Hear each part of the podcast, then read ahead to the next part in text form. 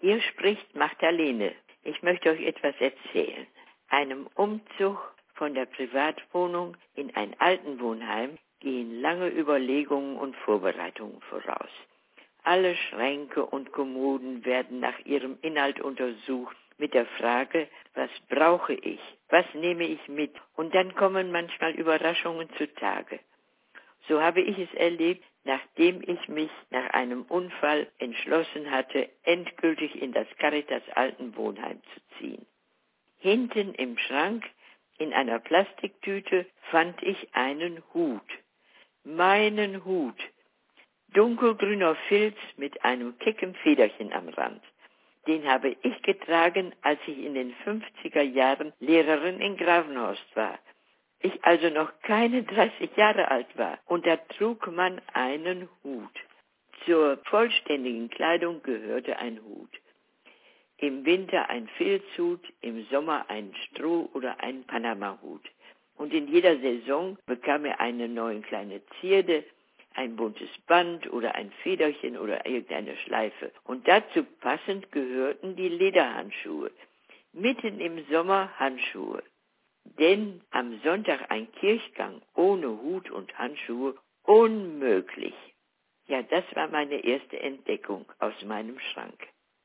Und dann fand ich eine andere Tüte und darin war etwas Zartes, Weißes, etwas Feines mit ganz viel Spitze. Das war mein Petticoat. Ein Petticoat ist der Rock, der steif gestärkt, den man unter den anderen Rock zieht, wenn man zum Tanzen geht. Selbstverständlich zum Rock'n'Roll, dem Tanz der 50er Jahre. Als ich mir damals einen Petticoat kaufen wollte, sagte meine Mutter, nun warte noch, ich habe etwas viel Schöneres. Und sie holte diesen weißen Rock mit den vielen Spitzen heraus. Es war der Unterrock zu ihrem Brautkleid und sie hatte 1902 geheiratet und steif gestärkt wurde dieser Unterrock vom Brautkleid jetzt mein Petticoat. 50 Jahre später. Und noch einmal 50 Jahre später finde ich diese jetzt in meinem Schrank. Und ich schenkte ihn meiner Großnichte Katrin, die ihn auch ganz gerne annahm. Ich meine sogar, dass ich in letzter Zeit öfter gesehen habe, dass junge Mädchen sehr weite Röcke tragen, vielleicht sogar mit Petticoat. Und der dritte Fund in meinem Schrank, der war weniger aufregend. Ich hatte zwei Nachthemden, die ich schon öfter in der Hand gehabt hatte. Und das waren solche schönen Nachthemden. Und immer, wenn ich sie zum Anziehen herausholte, legte ich sie wieder in den Schrank zurück. Zu schade für den einfachen Gebrauch.